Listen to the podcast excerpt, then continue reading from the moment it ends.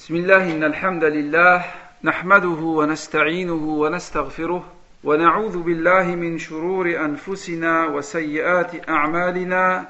من يهديه الله فلا مضل له ومن يضلل فلا هادي له. وأشهد أن لا إله إلا الله وحده لا شريك له وأشهد أن محمدا عبده ورسوله. صلى الله عليه وعلى آله وصحبه وسلم تسليما كثيرا. إن أصدق الحديث كلام الله وخير الهدى هدى محمد صلى الله عليه وسلم وشر الأمور محدثاتها وكل محدثة بدعة وكل بدعة ضلالة وكل ضلالة في النار. أما بعد فلا زال الحديث عن سيرة رسول الله صلى الله عليه وسلم Donc nous continuons toujours les cours autour de la biographie de notre prophète صلى الله عليه وسلم وحديثنا عن سيرة رسول الله صلى الله عليه وسلم يكون حول أربعة عناصر Donc aujourd'hui, le cours de la biographie du prophète sallallahu alayhi wa sallam va tourner autour de quatre points. أولا كفار مكة يهددون اليهود في المدينة. Premièrement, les Mécois menacent les Juifs de Médine pour lutter et tuer le prophète sallallahu alayhi wa sallam, et ceci après la bataille de Badr. ثانيا غدر اليهود وغزوة بني قينقاع. Deuxième point, la trahison des Juifs de Médine et la bataille de Qaynuqa. ثالثا زواج النبي صلى الله عليه وسلم بحفصة بنت عمر رضي الله عنهما. Troisièmement, nous allons voir le mariage du prophète sallallahu alayhi wa sallam avec Hafsa, la fille de Umar ibn Khattab radiyallahu anhuma. رابعا دروس وعظات من لقائنا اليوم. Quatrième et dernier point, les leçons, les enseignements à retenir concernant le cours d'aujourd'hui. فلنبدأ بالأمر الأول وهو أن كفار مكة بعد غزوة بدر الكبرى يهددون اليهود في المدينة. Donc, le premier point, c'est qu'après la bataille de Badr, les Mécois menacent, on peut même dire continuent à menacer les Juifs de Médine pour les raisons qu'on va voir. ففي غزوة بدر الكبرى من الله عز وجل على المؤمنين بنصر كبير على المشركين. بأن قتلوا منهم سبعين وأسروا منهم سبعين. وعندما وصلت أخبار النصر إلى مكة لم يصدقوا. حتى أنهم اتهموا الذي يخبرهم بالجنون. وهذا حتى وصل جيش الكفر يجر أذيال الهزيمة والخيبة والعار. فحينئذ صدق الكفار بنصر الله عز وجل للمؤمنين وهزيمة الكافرين والمشركين ولم يزدهم الهزيمة إلا كرها للمسلمين ونقمة على محمد وأصحابه واضطهادا لمن يدخل في دينه Donc pendant la bataille de Badr, Allah subhanahu wa ta'ala a donné la victoire, une victoire éclatante aux musulmans. Et Allah azawajal a donné la défaite aux Mécois. 70 d'entre eux ont été tués, parmi lesquels les têtes du coufre. 70 d'entre eux ont été faits prisonniers. Et lorsque la nouvelle est parvenue à la Mecque concernant la victoire des musulmans et la défaite des koufars, personne ne croyait cette information. Au point où on accusait celui qui répétait cette information, on accusait cette personne de folie. Et ainsi, jusqu'à ce que l'armée de Kuffar de Quraysh revienne à la Mecque, hélas, les gens se sont rendus compte de la véracité de cette information. Et là, après cette défaite, la haine de Quraysh n'a fait qu'augmenter. Leur hostilité envers le prophète sallallahu alayhi wa sallam et ses compagnons n'a fait qu'augmenter. Et les persécutions envers ceux qui entraient dans la religion d'Allah n'ont fait qu'augmenter. ولما وصلت أخبار النصر إلى المدينة لم يصدق الخبر المنافقون والمشركون واليهود حتى أنهم اتهموا المسلمين الذين يذيعون الخبر بالكذب حتى جاء جيش الإسلام من بدر فرأوا أن الله عز وجل نصر المسلمين. Et de la même manière, lorsque l'information, la nouvelle de la victoire des musulmans est parvenue à Médine, lorsque cette information est parvenue aux oreilles des hypocrites, des associateurs et des différentes tribus juives qui habitaient autour de Médine et dans Médine, personne n'a cru à cette information. Au point où les gens accusaient les musulmans qui répandaient cette information de mensonges. Vous n'êtes que des menteurs. Ainsi, jusqu'à ce que l'armée des musulmans revienne, jusqu'à ce que l'armée des musulmans revienne avec les signes de la victoire, jusqu'à ce que l'armée des musulmans revienne avec des prisonniers, avec des butins. Et là, les gens de Médine, parmi les hypocrites, parmi les associateurs et parmi les juifs, ont compris qu'Allah subhanahu wa ta'ala a donné la victoire au prophète et à ses compagnons et il a mis en échec Quraysh. فبعد هزيمتهم في بدر كفار مكة يفكرون في الانتقام من محمد صلى الله عليه وسلم وأصحابه ولكنهم يريدون ذلك عن طريق اليهود في المدينة فأرسلوا إليهم تهديدا إذا لم تقتلوا محمدا فعنا بكم كذا وكذا. فلما وصل ذلك لليهود في المدينة بدأ الغدر ونقض العهود والمواثق والخيانة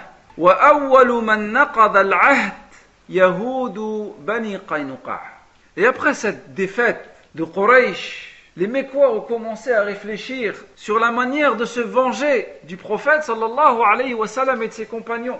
Et ils voulaient se venger du prophète sallallahu alayhi wa sallam et de ses compagnons en leur causant du tort à l'intérieur de Médine. C'est pourquoi ils ont pris contact avec les Juifs de Médine en les menaçant de mort si ces derniers ne tuaient pas le prophète sallallahu alayhi wa sallam et ses compagnons. Si vous ne tuez pas le prophète, nous ferons de vous ceci et nous ferons de vous cela. Et lorsque cette information est parvenue aux Juifs de Médine, là a commencé la trahison. Là, ils ont rompu les liens qu'ils avaient avec le prophète sallallahu alayhi wa sallam. Souvenez-vous, lorsque le prophète sallallahu alayhi wa sallam est arrivé à Médine, il a commencé une série de mesures. D'abord la construction de la mosquée, ensuite la fraternisation entre les membres des communautés, entre les Ansar et les Muhajirin, et aussi pour la paix et la sécurité, le prophète sallallahu alayhi wa sallam avait conclu des pactes avec les trois tribus juives de Médine, Banu Qaynuqa, Banu Nadir et Banu Qurayza. Et une des clauses de ce pacte entre le prophète sallallahu alayhi wa sallam et les juifs, c'était défendre toute attaque d'une personne qui voulait du mal de Médine. Et lorsque les juifs ont reçu cette lettre des koffars de Mecca, là, ils ont commencé à rompre le pacte. Et ce fut les premiers à avoir rompu le pacte. Parce que le prophète sallallahu alayhi wa sallam, pendant toute cette période, était loyal et fidèle à ses engagements. Et les premiers à avoir, rompu le pacte parmi les tribus juives fut Banu Qaynuqa. يقول عبد الرحمن بن كعب عن رجل من أصحاب النبي صلى الله عليه وسلم أن كفار قريش كتبوا بعد وقعة بدر إلى اليهود فقالوا لهم إنكم أهل الحلقة والحصون وإنكم لتقاتلن صاحبنا. أي رسول الله صلى الله عليه وسلم أو لنفعلن بكم كذا وكذا. ولا يحول بيننا وبين خدم نسائكم شيء. وهذا الحديث fi Sahih Sunan Abi Daoud. Écoutez ce que nous raconte Abdurrahman ibn Ka'b.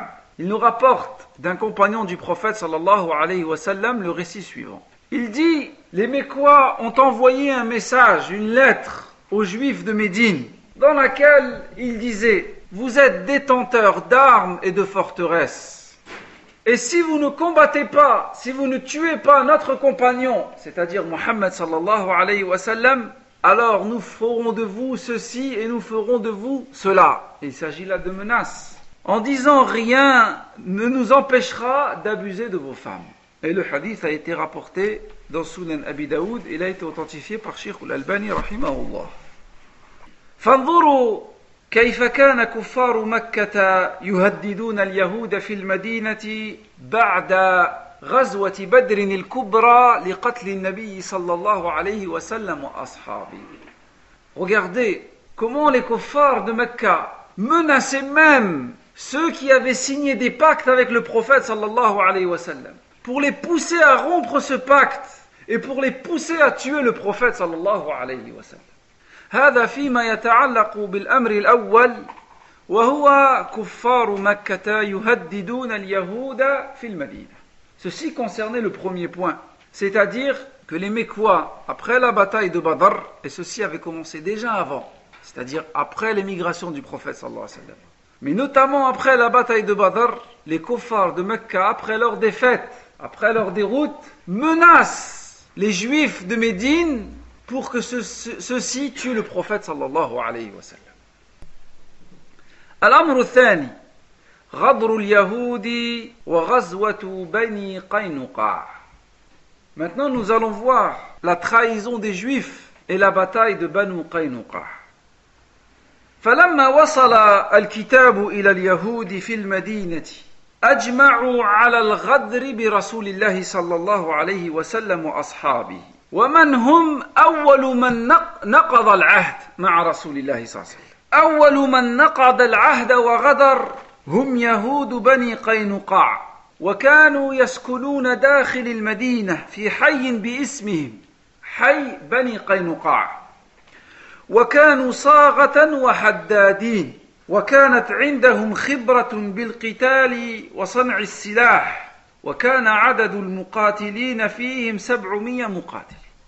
Et donc lorsque cette lettre est parvenue aux Juifs de Médine, ceux-ci se sont réunis et ils ont réfléchi sur le message envoyé par Quraysh. Et là, ils se sont mis d'accord pour rompre le pacte avec le prophète sallallahu alayhi wa. Et les premiers parmi ces tribus à avoir rompu le pacte avec notre prophète sallallahu alayhi wa et les musulmans fut Banu Qaynuqa. Et ces derniers habitaient à l'intérieur de Médine. Ils avaient même un quartier à eux qui s'appelait Banu Qaynuqa. Et ils étaient connus pour être des forgerons, des bijoutiers et des artisans. Ils avaient une expérience dans la guerre et dans les combats et dans la fabrication d'armes. Et le nombre de leurs combattants était de 700. وبعد أن نصر الله عز وجل المسلمين في بدر أخذ يهود بني قينقاع يثيرون الشعب ويتعرضون بالسخرية ويواجهون بالأذى كل من ورد سوقهم من المسلمين حتى أخذوا يتعرضون لنساء المسلمين فجمعهم النبي صلى الله عليه وسلم في سوق بني قينقاع Et donc après la bataille de Badr et la victoire des musulmans et la défaite des kuffars de Quraysh et après l'envoi des lettres envoyées par Quraysh, les Banu Qaynuqa ont commencé à irriter les musulmans les uns envers les autres. Ils rappelaient l'hostilité qui existait entre Al-Aws ou Al-Khazraj. Au point où parfois ceux-ci allaient pousser Al-Aws ou Al-Khazraj à combattre les uns contre les autres, au point où un jour le prophète sallallahu alayhi wa sallam a entendu une histoire et une dispute, une querelle qui s'était passée entre eux, il est sorti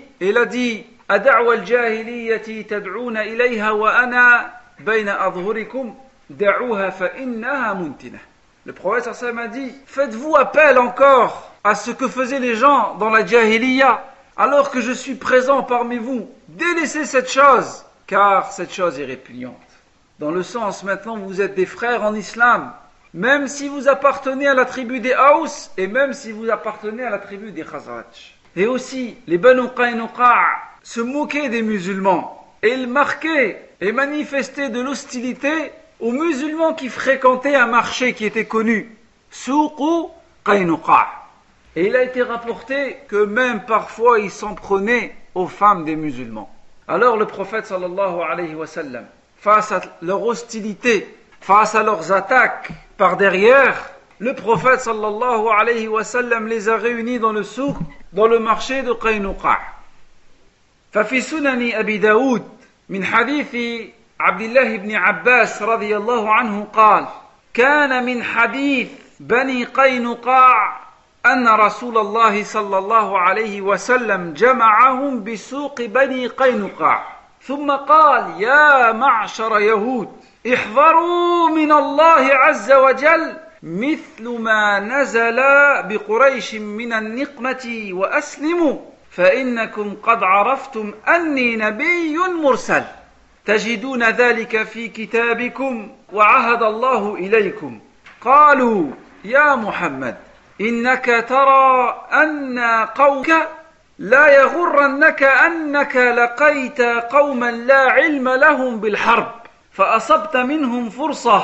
إنا والله لئن حاربتنا لتعلمن أنا نحن الناس أنا نحن رجال. ثم قال ابن عباس رضي الله عنه فنزلت فيهم قوله تعالى قل للذين كفروا ستغلبون وتحشرون إلى جهنم وبئس المهاد. قد كان لكم آية في فئتين التقتا. فئة تقاتل في سبيل الله وأخرى كافرة ترونهم مثليهم رأي العين. والله يويد بنصره من يشاء. إن في ذلك لعبرة لأولي الأبصار. Écoutez ce hadith rapporté par Abu Daoud. Abdullah ibn Abbas nous dit, dans le contexte qu'on a évoqué précédemment, il dit le prophète sallallahu alayhi wa sallam a réuni les juifs de Banu Qaynuqa dans le marché de Banu Qaynuqa.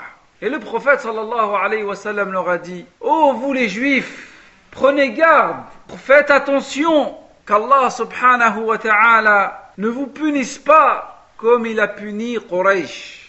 Soumettez-vous à Allah, rentrez dans l'islam, car vous savez pertinemment que je suis un prophète envoyé. Et ceci se trouve inscrit dans vos livres. Et ceci est le pacte qu'Allah subhanahu wa ta'ala vous a donné. Et alors qu'il connaissait et qu'il savait pertinemment que le prophète sallallahu alayhi wa sallam était le prophète d'Allah, ils ont dit, oh Mohammed, penses-tu que nous sommes comme ton peuple? Ne te trompe pas, les gens que tu as combattus parmi ton peuple, parmi les Quraysh, n'ont aucune expérience dans la guerre. Nous, par Allah, si nous te combattons, tu verras, nous sommes des hommes. Et Allah subhanahu wa ta'ala a révélé ce verset en disant, Allah azawajal dit au prophète, dis à ceux qui ont mécru, vous serez bientôt vaincus et vous serez ressuscités dans le feu de l'enfer. Et quel mauvais endroit pour se reposer. Il y a déjà eu avant vous un signe dans ces deux troupes qui s'affrontèrent une troupe qui combattait dans le sentier d'Allah et une autre mécréante. Ces derniers voyaient les croyants de leurs propres yeux deux fois plus nombreux qu'eux-mêmes. Et Allah subhanahu wa ta'ala donne le secours à qui il veut. Et il y a là un exemple pour les gens doués de clairvoyance. Et sachez mes frères que les Banu Qaynuqa vivaient avant la venue du prophète sallallahu alayhi wa sallam avant l'envoi du prophète sallallahu alayhi wa sallam dans les régions du Shem. Et ils ont été rejetés par Rome. Et ils ont atterri à Médine. Et ils sont restés et vécus avec eux. Parce qu'ils savaient qu'un prophète allait sortir. Et ce prophète était le prophète, le dernier des prophètes. Et ils étaient persuadés que ce prophète était un prophète juif. Et lorsque ce prophète fut un prophète arabe, ils ont été jaloux. Et ils l'ont rejeté alors qu'ils savaient pertinemment qu'il s'agissait là du prophète d'Allah subhanahu wa ta'ala. وفي قولهم هذا لرسول الله صلى الله عليه وسلم إعلان منهم بالحرب ونقض منهم للعهود والمواثيق. فلما فعلوا ذلك صار إليهم رسول الله صلى الله عليه وسلم بالكتائب المسلمة. فحاصرهم رسول الله صلى الله عليه وسلم حتى نزلوا على حكمه فأراد النبي صلى الله عليه وسلم قتلهم فاستوهبهم منه عبد الله بن أبي رأس المنافقين وزعيمهم وكانوا حلفاءه فوهبهم له. وأمرهم النبي صلى الله عليه وسلم أن يخرجوا من المدينة ولا يجاورونه بها فخرجوا إلى أذرعات بالشام ولم يبقوا هناك طويلا حتى هلك أكثرهم Et lorsque le prophète sallam a réuni les juifs et que ces derniers, alors qu'ils avaient fait un pacte avec le prophète sallam, un pacte de paix et de respect de ce pacte, lorsqu'ils ont dit de telles dé déclarations, il s'agissait là d'une manifeste déclaration de guerre contre le prophète sallallahu alayhi wa sallam. Et il s'agissait là d'une annulation du pacte qu'ils avaient avec le prophète sallallahu alayhi wa sallam. Et alors le prophète sallallahu voyant cette hostilité, voyant ces, moqueries, voyant le mal qu'il causerait aux musulmans, le prophète sallallahu lui avec une armée de musulmans, est parti dans leur quartier pour les assiéger. Et cela a duré pendant 15 jours. Et ensuite ils se sont rendus. Et au moment où le prophète sallallahu alayhi wa sallam voulait tous les tuer, Abdullah ibn Ubay ibn Saloul, la tête des hypocrites, est venu demander la grâce du prophète sallallahu alayhi wa. Parce que les juifs étaient ses alliés avant la venue du prophète sallallahu alayhi wa. Et le prophète sallallahu alayhi wa leur a accordé sa grâce. Mais le prophète sallallahu leur a ordonné de quitter Médine. Il les a expulsés de Médine et leur a interdit d'habiter autour de Médine. Ainsi, ils sont partis vers Shem et là, ils sont restés un certain temps et ensuite, ils ont tous disparu, ou la plupart d'entre eux. هذا فيما يتعلق بالأمر الثاني وهو غدر اليهود وغزوة بني قينقاع. Donc ceci concernait le deuxième point, la trahison des Juifs et la bataille de Banu Qaynuqa. الأمر الثالث زواج النبي صلى الله عليه وسلم بحفصة بنت عمر. Voyons le troisième point qui est le mariage du prophète sallallahu alayhi wa sallam avec Hafsa, la fille de Omar ibn al-Khattab radiyallahu anhu. أخرج الإمام البخاري في صحيحه من حديث عمر بن الخطاب رضي الله عنه قال حين تأيمت حفصة بنت عمر من خنيس ابن حذافة السهمي وكان هذا الرجل زوجها وكان من أصحاب رسول الله صلى الله عليه وسلم فتوفي في المدينة. فقال عمر أتيت عثمان بن عفان فعرضت عليه حفصة بنت عمر. قال إن شئت أنكحتك حفصة. فقال عثمان سأنظر في أمري. فلبث ليال ثم لقيني فقال قد بدا لي ألا أتزوج يومي هذا. ثم يقول عمر رضي الله عنه فلقيت أبا بكر الصديق فقلت له إن شئت زوجتك حفصة بنتي بنت عمر. فصمت أبو بكر فلم يرجع إلي شيئا فكنت أوجد عليه مني على عثمان فلبثت ليالي ثم خطبها رسول الله صلى الله عليه وسلم فأنكحتها إياه. اسمعوا فلقيني أبو بكر فقال له لعلك يا عمر وجدت علي حين عرضت علي حفصة فلم أرجع إليك شيئا؟ قال عمر نعم. فقال أبو بكر رضي الله عنه فإنه لم يمنعني أن أرجع إليك فيما عرضت علي إلا أني كنت علمت أن رسول الله صلى الله عليه وسلم قد ذكرها فلم أكن لأفشي سر رسول الله صلى الله عليه وسلم ولو تركها رسول الله صلى الله عليه وسلم قبلتها وتزوجت منها Donc écoutez le hadith rapporté par l'imam Bukhari concernant le mariage du prophète sallallahu alayhi wa sallam avec Hafsa, la fille de Omar ibn al-Khattab. Omar ibn al-Khattab nous dit Hafsa, sa propre fille, qui était mariée avec Khunais ibn Hudhafa al-Sahmi, était devenue veuve. Et son mari faisait partie des compagnons du prophète sallallahu alayhi wa sallam et il est mort à Médine. Alors Omar est parti voir Uthman ibn Affan et lui a dit Je te propose ma fille Hafsa en mariage. Si tu souhaites l'épouser, je te la donne comme femme. Alors Uthman radiyallahu anhu lui a dit Laisse-moi réfléchir. Et après quelques jours, Uthman ibn Affan lui a dit Je ne souhaite pas me marier pour l'instant. Alors Omar radiyallahu anhu est parti voir Abu Bakr radiyallahu anhu en lui disant Si tu souhaites te marier avec ma fille Hafsa, je te la propose comme épouse. Et Abu Bakr radiyallahu anhu s'est tu et n'a donné aucune réponse. Et Omar ibn Khattab a dit Je fis encore plus hérité de, contre lui que contre Uthman. Parce que Uthman avait donné une réponse, alors que Abu Bakr s'est tu et n'a donné aucune réponse. Après un certain temps, Omar ibn Khattab nous dit Le prophète sallallahu alayhi wa sallam est venu demander ma fille Hafsa en mariage. et je lui ai donné ma fille Hafsa comme épouse. Et regardez, Abu Bakr radiallahu anhu, après le mariage de Hafsa avec le prophète sallam, est parti voir Omar ibn al-Khattab et lui a dit, peut-être, ô Omar, lorsque tu m'as proposé ta fille en mariage et que je ne t'ai donné aucune réponse, peut-être que cela t'a irrité. Et Omar lui a dit oui. Et Abu Bakr lui a dit, ce qui m'empêchait de te donner une réponse lorsque tu m'as proposé ta fille Hafsa, c'est que je savais que le prophète sallallahu alayhi wa sallam l'avait mentionné.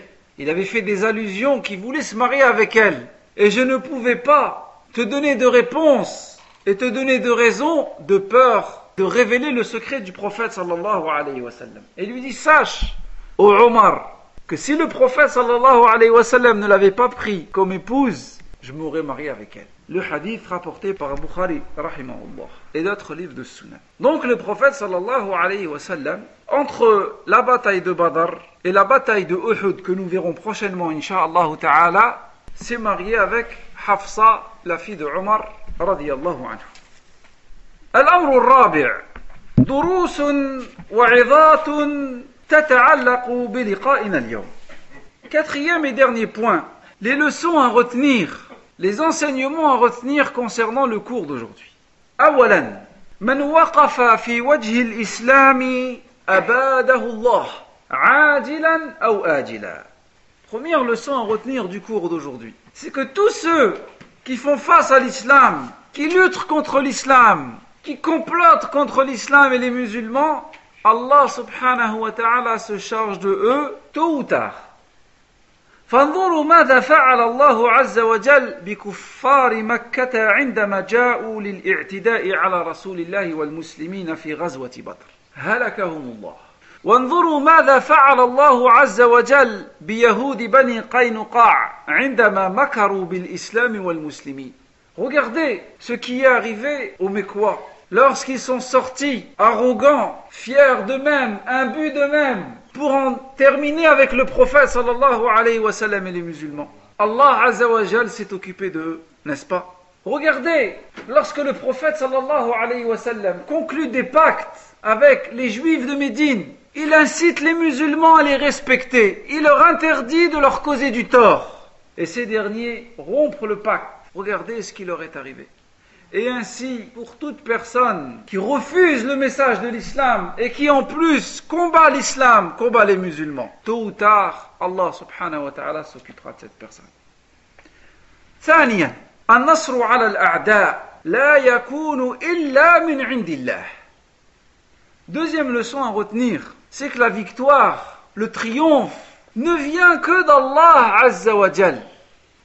قال الله تعالى إن ينصركم الله فلا غالب لكم وإن يخذلكم فمن ذا الذي ينصركم من بعده وعلى الله فليتوكل المؤمنون وقال تعالى وما النصر إلا من عند الله فمن الذي نصر المؤمنين يوم بدر؟ هو الله عز وجل قال الله تعالى ولقد نصركم الله ببدر وأنتم أذلاء فاتقوا الله لعلكم تشكرون Donc le victoire, la victoire et le triomphe ne vient que d'Allah tabaraka wa ta'ala. Allah azza wa jal dit dans le Coran, dans le sens du verset, Si Allah vous fait triompher, qui pourra prendre le dessus sur vous Et si Allah azza wa jal vous met en échec, ne vous donne pas le secours, qui va vous donner le secours Et c'est en Allah Azzawajal que placent les croyants leur confiance. Et Allah Azzawajal dit dans un autre verset, le secours et le triomphe ne vient que d'Allah subhanahu wa ta'ala. Qui a secouru les musulmans pendant la bataille de Badr? Les musulmans étaient 319. Les Mécois étaient 1000. Les musulmans avaient deux chevaux. Ils en avaient 100. Les musulmans avaient 70 chameaux. Ils en avaient 700. Les musulmans sont sortis sans armes. Ils sont sortis avec leurs armes. Qui a donné le secours aux musulmans? C'est Allah subhanahu wa ta'ala. Allah a même descendu, a fait descendre les anges pour secourir le prophète sallallahu et ses compagnons. Allah azza wa dit dans le Coran Et rappelez-vous lorsqu'Allah vous a donné le triomphe à Badr alors que vous étiez à Villa. Vous étiez peu nombreux et vous n'avez que peu de moyens comme l'ont expliqué les commentateurs. Comme l'ont expliqué les commentateurs.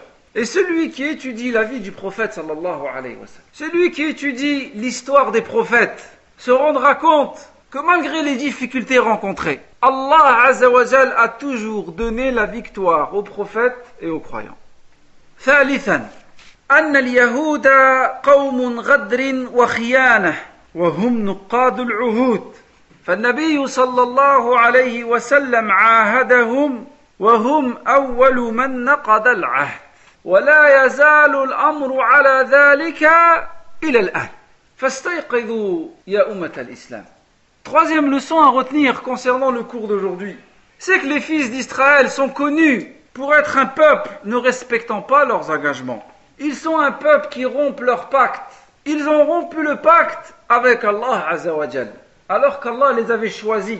Ils ont rompu le pacte avec leurs prophètes, alors qu'Allah leur envoyait beaucoup de prophètes. Ils ont rompu le pacte avec notre prophète sallallahu alayhi wa sallam, alors que notre prophète sallam vivait avec eux en paix et en respect.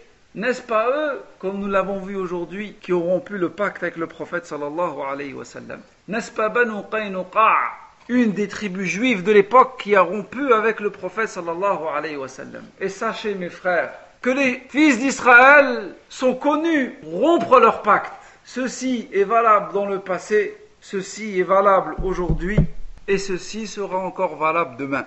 Et il s'agit là d'une réalité dont chacun d'entre nous peut observer.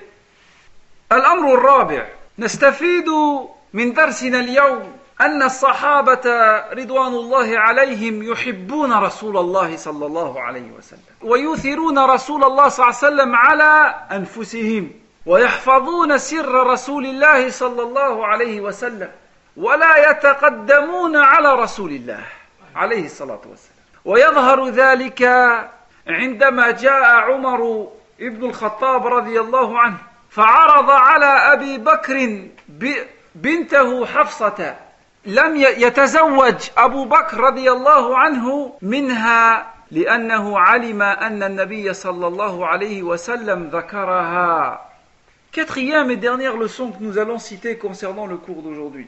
nous voyons bien à travers le cours d'aujourd'hui l'amour des compagnons du prophète sallallahu alayhi wa sallam. Et ils préféraient le prophète sallallahu alayhi wa sallam à leur propre personne. Ils donnaient priorité au prophète sallallahu alayhi wa sallam à leur propre personne. Ils ne devançaient jamais le prophète sallallahu alayhi wa sallam, même dans le mariage. Regardez lorsque Omar radiallahu anhu a proposé à Abu Bakr de se marier avec sa fille.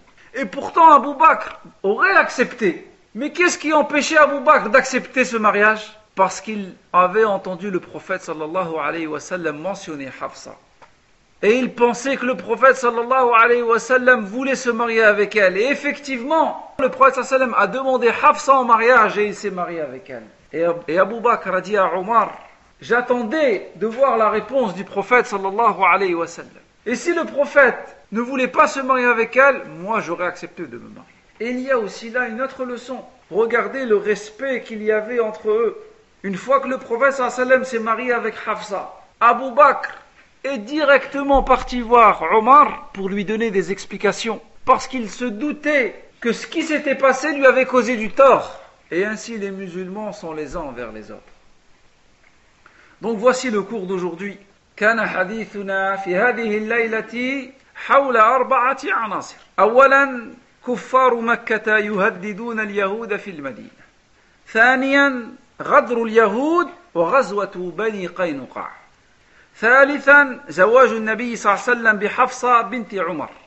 رابعا الدروس والعظات التي تؤخذ من لقائنا اليوم Donc nous avons vu quatre points. Le premier, c'est qu'après la bataille de Badr, les Mécois continuent de menacer les Juifs pour que ceux-ci combattent le prophète sallam ou le chassent.